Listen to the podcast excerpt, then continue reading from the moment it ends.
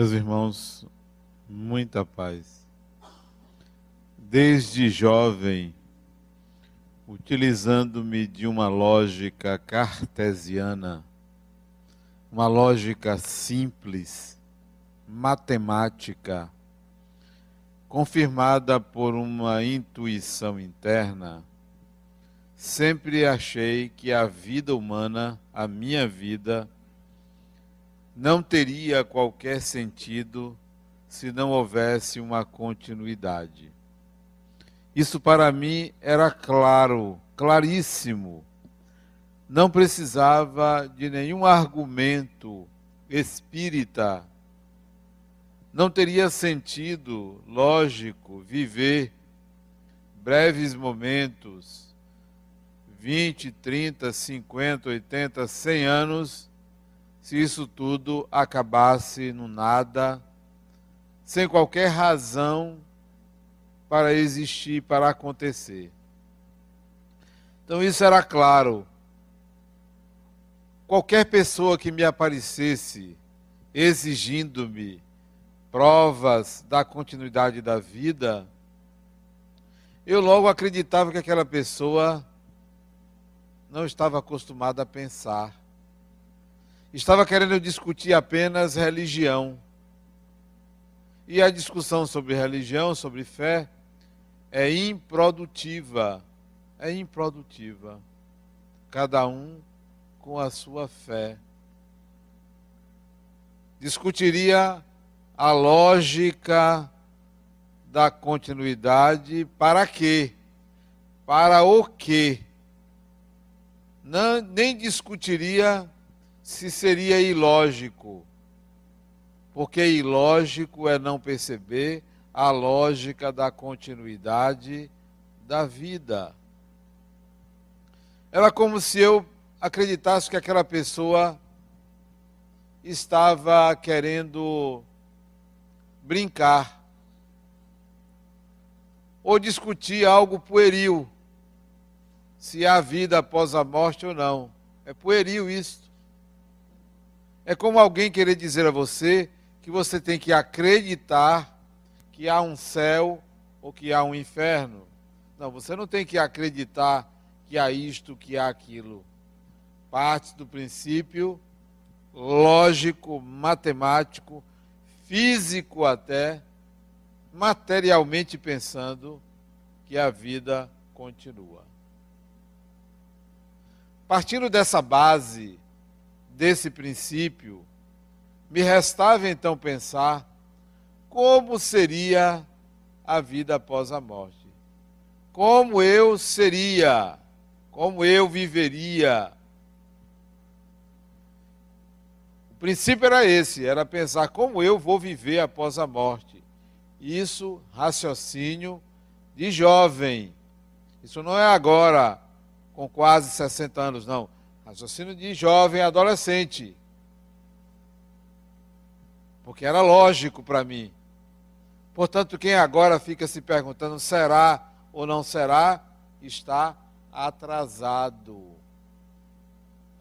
Não atrasado em relação a mim, atrasado em relação a uma lógica. Está perdendo tempo em se questionar ainda sobre se há ou se não há. Preciso estudar um pouquinho de lógica. Lógica cartesiana. Até mesmo sobre os princípios que regem o universo. Ou numa linguagem mais de acordo com a nova física quântica, no multiverso, ou multiuniverso, que é agora o conceito de que há mais de um universo. É lógico que a vida continua. Resta se perguntar como será, como é a minha ou como vai ser a minha. Que é inevitável que todos vão passar por essa situação, é também lógico. Não se trata de uma discussão filosófica. Se trata de eu saber o que é que vai acontecer comigo, independentemente de filosofias, independentemente do que está escrito neste ou naquele livro. independentemente do que disseram, é algo que vai acontecer comigo. Então me interessa.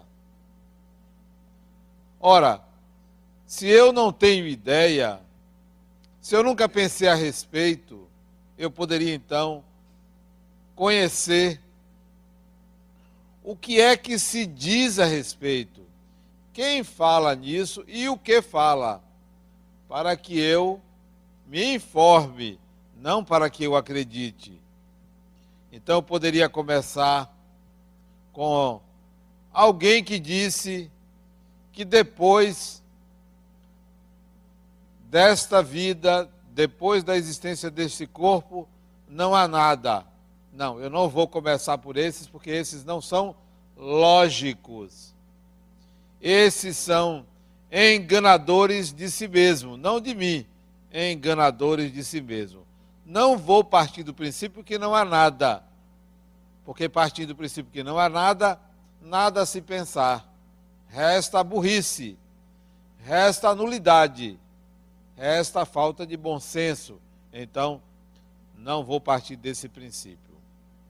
Vou partir do princípio do que daqueles que informaram que depois dessa vida você volta para um todo. Você perde a individualidade e entra numa espécie de caldeirão que cabe tudo e todos, volta-se para uma totalidade. Novamente eu vou apelar para a falta de lógica, porque entre voltar para um todo e não existir nada, não há diferença, porque o raciocínio é: a vida continua, a minha vida continua, a minha, a sua, não é um todo, então é a minha. Se alguém me diz que eu vou desaparecer numa totalidade, está dizendo que minha vida acaba. Então, é ilógico para mim. Esse raciocínio do retorno uma totalidade é nulo para mim. Não vou partir desse princípio. Se alguém me diz, me informa, olha, depois da vida, você volta para Deus você vai se encontrar com Deus. Ora, eu já não sei o que é Deus. Se eu volto para Deus e todo mundo volta para Deus, então é a minha vida ou a existência de um Deus? Então é a mesma coisa que acabar a minha vida. E eu quero saber da minha vida, porque a lógica é a minha vida continua e não eu vou para uma divindade e que acaba a minha vida. Não, isso não me serve. É a mesma ilógica. É optar pela burrice, me desculpem dizer assim, de pensar que não há nada. Vou buscar informações em religiões. Mas o pressuposto da religião não é uma realidade. O pressuposto é o que acontecerá com você depende do que você fez aqui. Se você errou, você é mau. Você vai para o inferno. Se você acertou e é bom, você vai para o céu. Este é um princípio mas será que a minha vida futura é definida por um julgamento, por um critério que eu desconheço, que eu não sou capaz? Pode ser que exista um céu, pode ser que exista um inferno, mas eu não posso aceitar o critério. O critério para mim soa como uma punição, um critério cruel. Ora, se eu não sei o que é certo e o que é errado, e eu faço o que é errado, por que tenho que ser punido se eu não sei? Ah, mas alguém disse assim: Você tinha que saber. É cruel a afirmação. É destituída de um senso lógico. Alguém dizer para mim que eu sei de tudo, que eu tenho que saber tudo que é certo e que eu não posso errar. E se eu erro, eu estou condenado. O critério é equivocado. Mas vamos ao destino. Então, a minha vida, tudo que eu vivi, tudo que aconteceu comigo, está fadado a dois destinos. Ou eu vou para um lugar ruim, ou eu vou para um lugar bom. A questão era tão ilógica que descobriram que tinha uma categoria dos que se arrependeram. Então tem que arranjar um lugar para esse povo todo. E criaram o purgatório. Uma, uma instância intermediária, porque estava faltando. Então tem três lugares: uma, uma pousada de uma estrela, uma pousada de duas estrelas, uma pousada de três estrelas. Tinha aí uma gradação. Eu tenho que tratar dessa forma, porque isto é medieval, ou melhor, isto é primitivo pensar assim.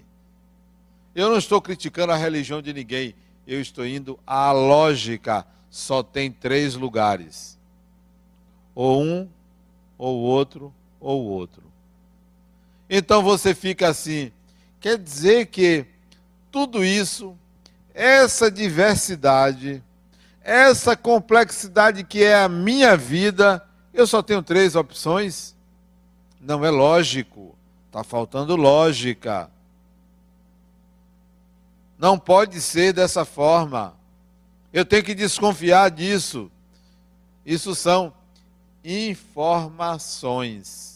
Informações que por enquanto ficam sob a minha desconfiança. Tá bom, você está me dizendo que é assim, mas eu pretendo aprofundar o meu destino. O que é que vai acontecer comigo?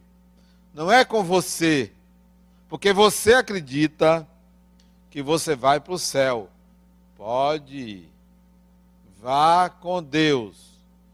Preferencialmente não fique lá, porque você vai se entediar.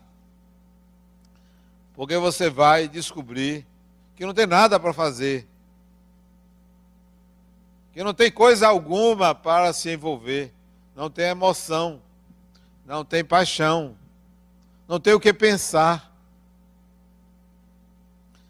Se você vai para o inferno, tem uma vantagem. É mais vantajoso ir para o inferno do que para o céu. E vocês vão concordar comigo.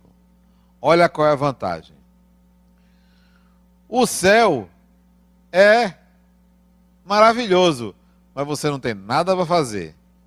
Ouvir anjo cantando, aquelas músicas clássicas, aqueles cantos maravilhosos que enjoa. Deve ficar lá ouvindo um bocado de sermão, né, um bocado de sermão, tudo branco, que chega a ofusca, chega a dói os olhos. Mas aqui na terra, para alcançar esse lugar, esse lugar tedioso, você teve que passar uma série de privações, renúncias, não experimentou quase nada. Então, é melhor ir para o inferno, porque pelo menos na terra você viveu, você experimentou, você transgrediu, você teve o gostinho da coisa proibida. Bom, mas depois vai para o inferno lá ficar quente mas tem muita gente. É muita gente. Porque a maioria vai para o inferno. O céu é para poucos. Então é muita gente. Deve ser um negócio assim, tipo carnaval, né? Uma diversidade enorme. Todo mundo fantasiado, né? Todo mundo colorido, todo mundo vivendo a sua Tudo bem que faz calor, mas para quem mora em Teresina não tem grande diferença. Para quem mora em Belém, para quem mora em Salvador em certas épocas, não tem muita diferença o calor. Então, a lógica para mim diz que o critério e a, as únicas opções e a qualidade das opções exige uma inteligência melhor para justificar isto, a vida aqui. Uma inteligência melhor. Uma inteligência melhor criaria muito mais opções. Uma inteligência melhorzinha. Mas esse sistema foi criado há alguns mil anos. Aquele povo lá pensava dessa forma. É uma informação válida para aquela época, 3.600 anos atrás, 5 mil anos atrás, 6 mil anos atrás, mas para a realidade de hoje está faltando lugar para tanta gente. Bom, vem aqueles que dizem que o mundo espiritual, que a vida depois da morte, tem cidades, tem cidades, tem hospitais, tem escolas, é o modelo espírita. Um modelo que apresenta uma diversidade maior. Tem uma instância aqui, tem uma colônia ali, tem uma cidade lá em cima, tem mais opções. Ótimo, tem mais opções. Me preocupa os critérios. Quais são os critérios? Porque em termos de diversidade, melhorou. Não são três, é, milhares de colônias espirituais. Milhares. Melhorou. Melhorou bastante. Tem aquelas cidades espirituais adequadas a certa mentalidade, a certa cultura, a certo grau de conhecimento, a aquisição de certas virtudes. Então, varia de acordo com a personalidade da pessoa. Varia com os afetos, os vínculos. Melhorou melhorou. Então, Adenauer, diante dessa ideia, pode pensar assim: Adenauer, você deve ir para um lugar onde tem pessoas que gostem de cinema. Pronto, já entra um bocado de gente, já fica bom. Porque é o que eu gosto, gosto de cinema, gosto de assistir filme. Você deve ir para um lugar onde as pessoas gostem de pensar, de criar, de imaginar de ler, de estudar, de discutir os mistérios da vida. Melhorou, então tem um bocado de nerd para onde eu vou, porque é meu estilo. Eu, eu me classifico como nerd desde jovem. Sempre fui nerd, sempre fui. Sempre fui esquisito. Então, para onde eu vou, tem muita gente esquisita. Que bom, porque é, é meu estilo. Já pensou se eu fosse para um lugar que não se parecesse comigo, ficaria ruim, muito ruim. Então, eu vou encontrar minha turma, minha praia, minha natureza. Gostei. Não importa se é ao sul, ao norte, se é quente, se é frio, se é branco, se é amarelo, não importa. Eu vou encontrar pessoas como eu. Ótimo. Tudo bem que vai ser meio chato o lugar, porque tudo parecido comigo, meio chato, ninguém me aguenta, né? Mas tem uns que suportam a minha natureza. Então, gostei da proposta espírita. Mas vamos aos critérios. Epa, não gostei dos critérios. Os critérios parecem cópia do modelo arcaico. Se você for bonzinho, você vai para um lugar bom.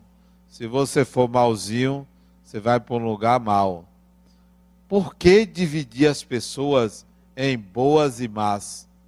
Se numa mesma pessoa qualquer pessoa, qualquer ser humano, a dualidade está presente. A dualidade está presente. Todos nós, todos aqui, somos homens e mulheres. Todo ser humano é homem e é mulher. Não se espantem, vocês pretensos homens. Tem uma mulher dentro de você que você reprime, não deixa a bichinha sair.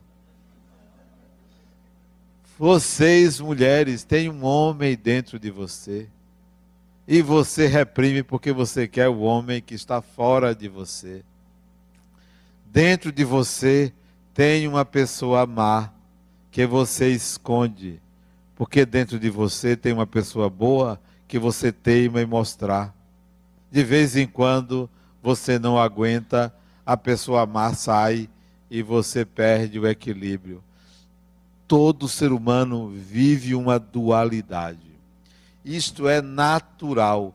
Todas as vezes que você não admite esta dualidade, é o mundo que não presta, é o outro que não presta, é o mundo que está dividido. Perceba em você a divisão interna. Você é muitas, são muitas pessoas ao mesmo tempo. Não existe um ser humano que tenha uma unidade, porque nós somos seres duais. A dualidade é inerente, porque somos espíritos, porque já vivemos N experiências, tanto numa polaridade quanto em outra. Aceitar essa dualidade permite uma convivência melhor na diversidade.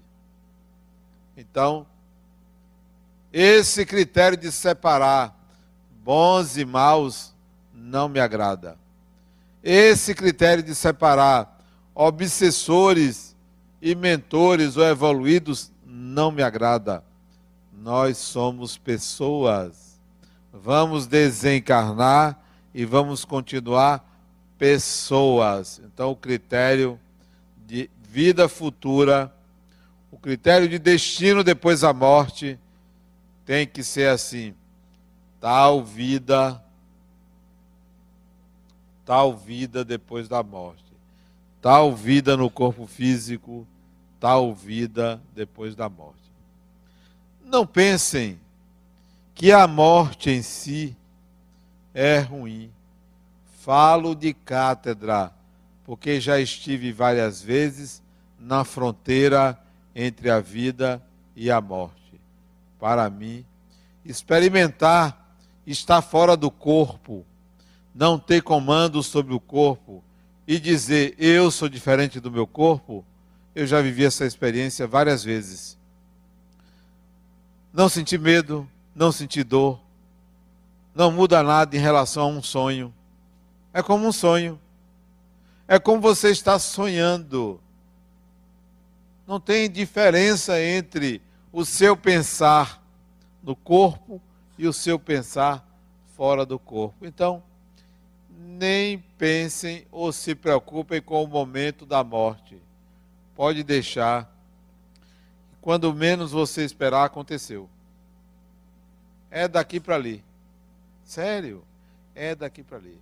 Não precisa acidente de carro. Não precisa infarto não precisa AVC, não precisa câncer, não precisa nada para acontecer. Basta respirar. Tem alguém aí que respira? Pronto. Essa é a condição para morrer. Basta estar respirando. Então, não se não se avexem, não fiquem ansiosos com isso e nem pensem na morte, porque quando ela vem você nem percebe, sabiam? Quando você viu, foi. Foi.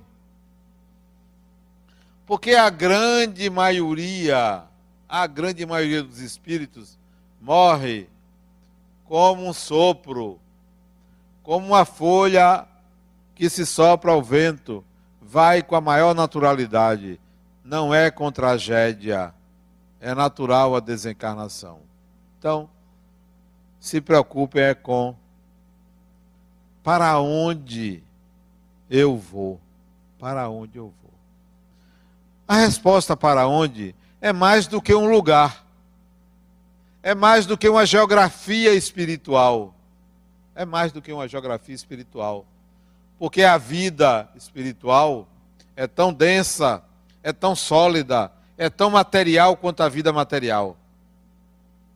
Os espíritos não vivem em nuvens. Os espíritos não vivem num vapor. Os espíritos não vivem numa névoa.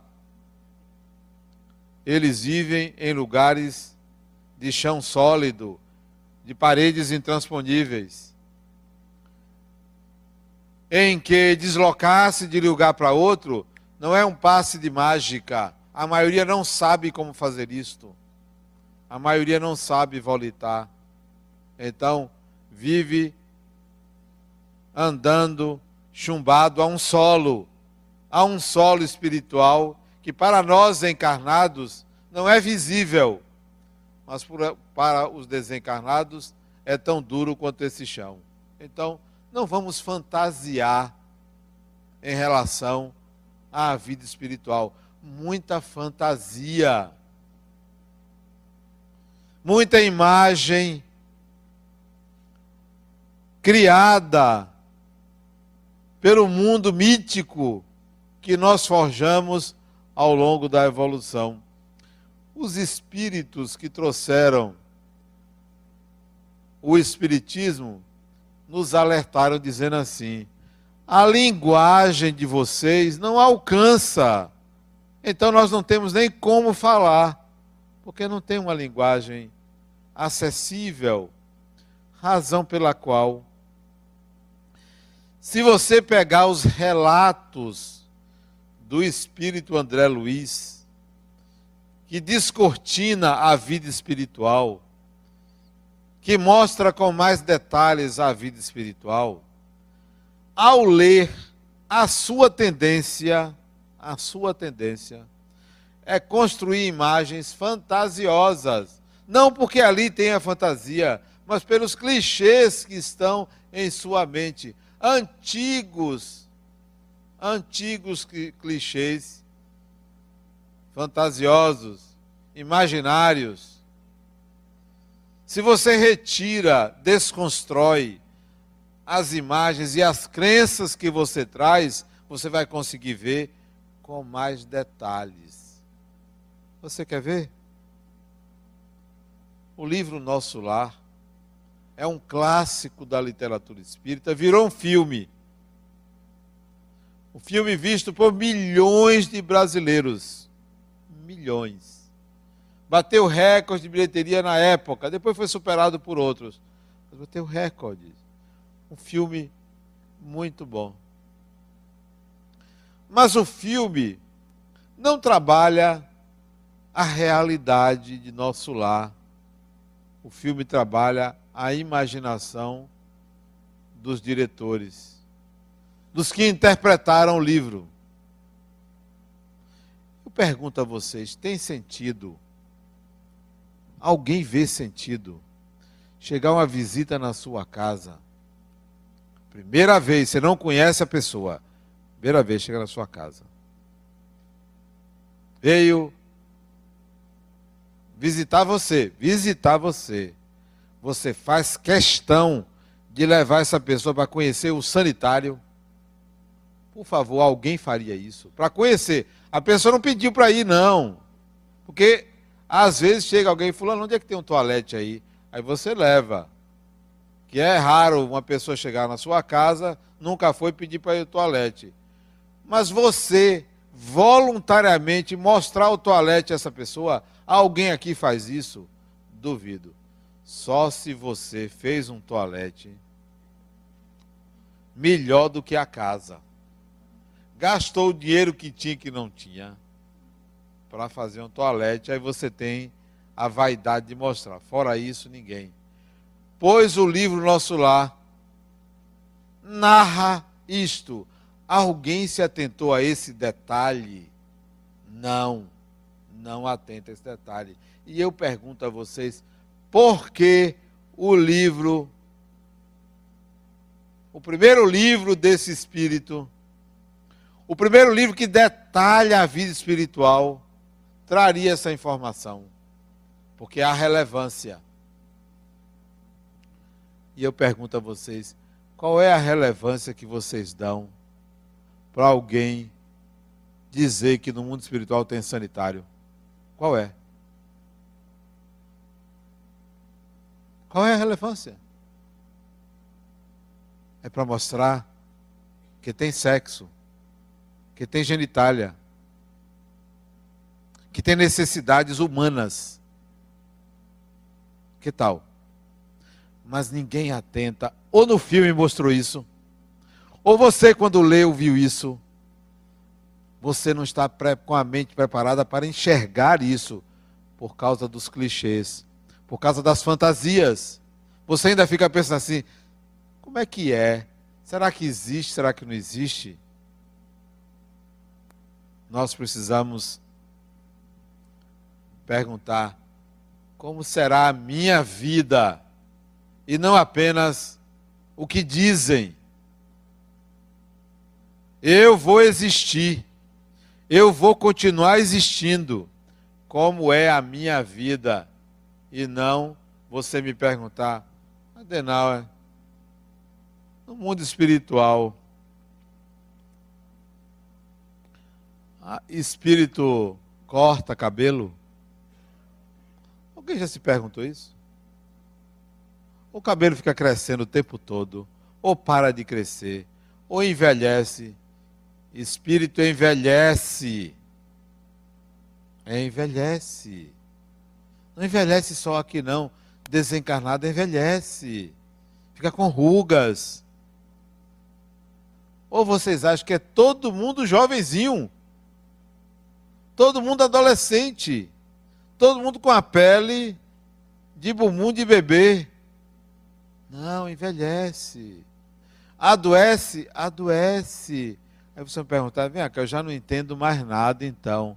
E eu quero que vocês saiam daqui confusos.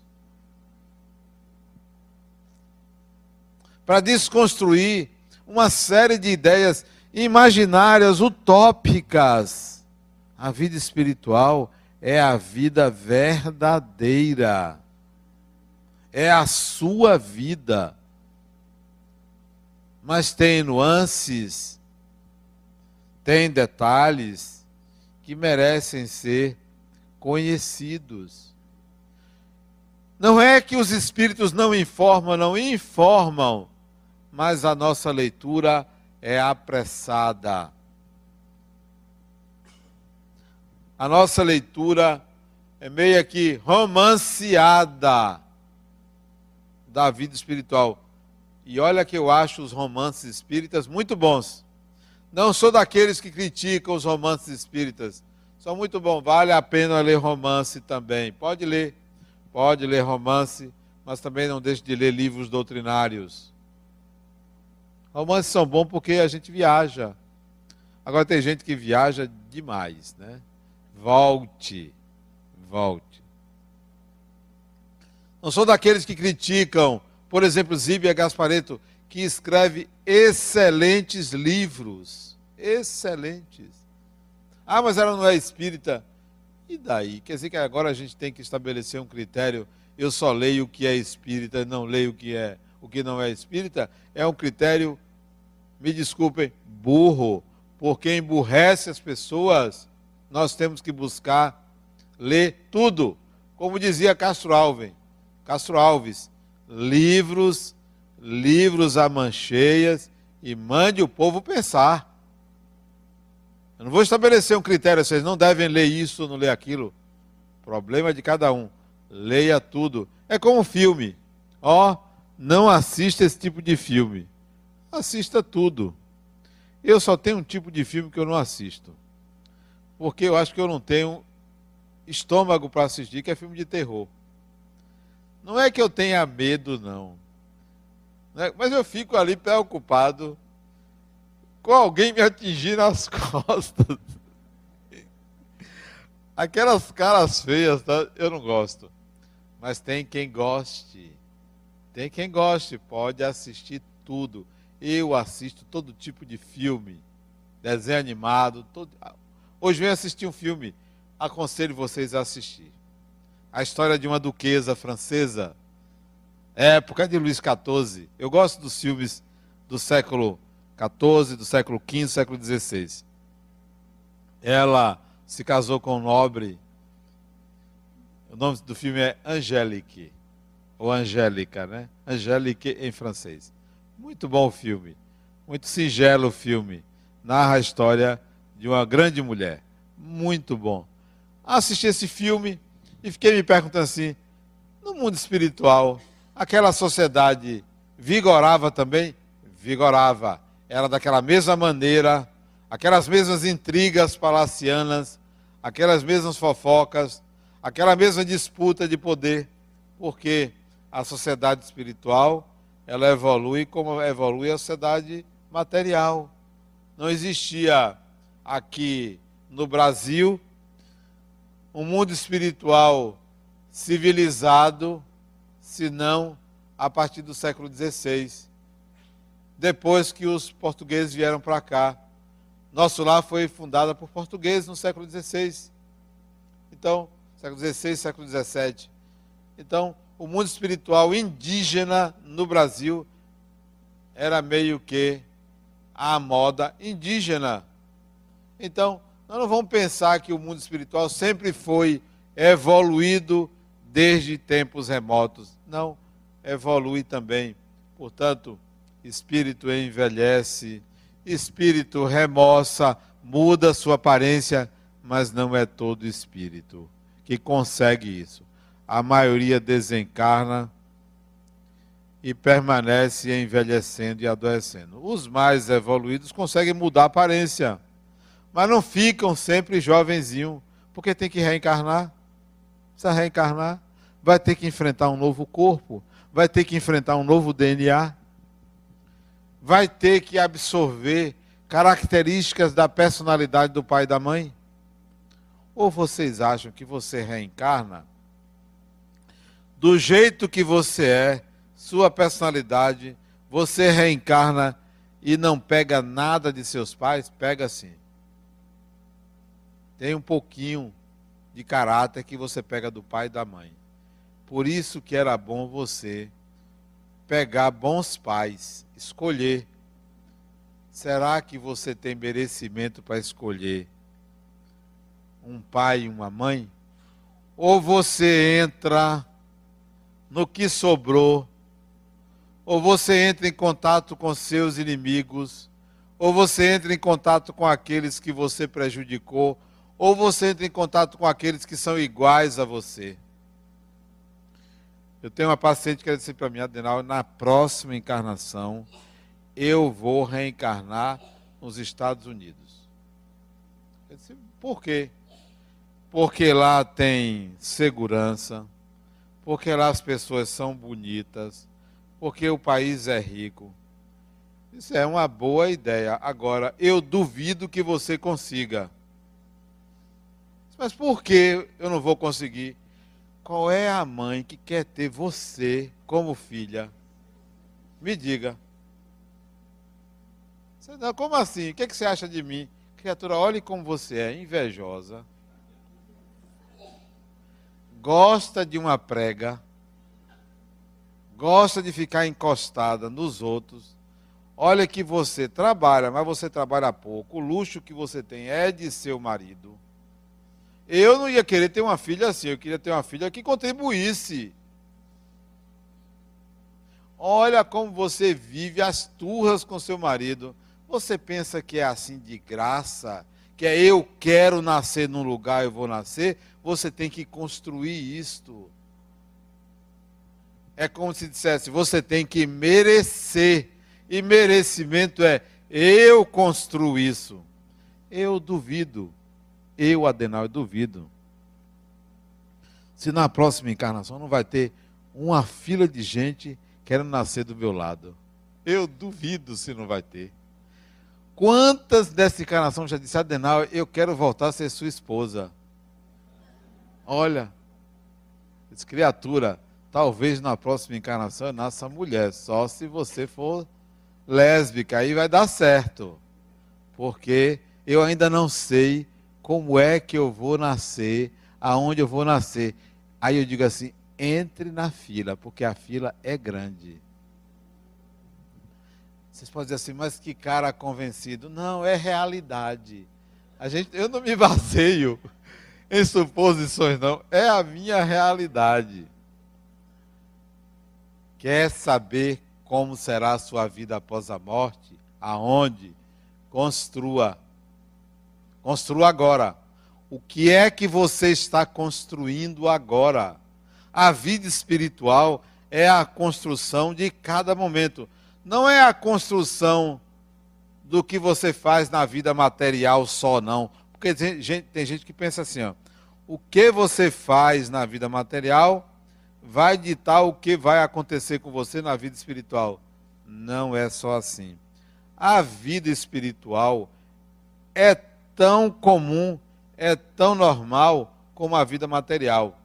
A sua vida futura, melhor dizendo, vida futura, porque cabe no mundo espiritual ou na próxima encarnação é tal qual você tem construído aqui e depois que desencarna. Porque depois que desencarna, você continua cidadão ou cidadã de um lugar, você continua tendo vínculos, você tem, continua tendo a oportunidade de estudar, de trabalhar. Então, a sua vida futura é como você constrói o seu presente o presente dessa encarnação e o presente quando você vive depois da morte do corpo físico. Então, construa. Não fique pensando que ela será como está nos livros. Os livros mostram uma ideia, uma possibilidade, uma história real mas é uma história de outro personagem. A sua é a sua, é diferente. Veja como você faz aqui, o que você está fazendo aqui, para você se despreocupar com a vida futura. Eu não me preocupo com a vida futura, eu me preocupo com a vida presente, porque a vida presente eu estou construindo, eu estou solidificando as experiências de aprendizado para o futuro. Mas, de qualquer forma, mesmo que você não se dê ao trabalho de fazer isso que eu estou aconselhando, mesmo que você seja preguiçoso ou preguiçosa, mesmo que você, com minha paciente, se encoste no marido ou na mulher, ou na herança de alguém, ou na aposentadoria, mesmo que você seja relaxado, vai ter no mundo espiritual um lugarzinho para você. Vai ter. Pode ser no Minha Casa Minha Vida Espiritual. Porque tem lá. Pode ser num lugar onde você, para chegar no seu apartamento, é no sexto andar e não tem elevador. Pode ser.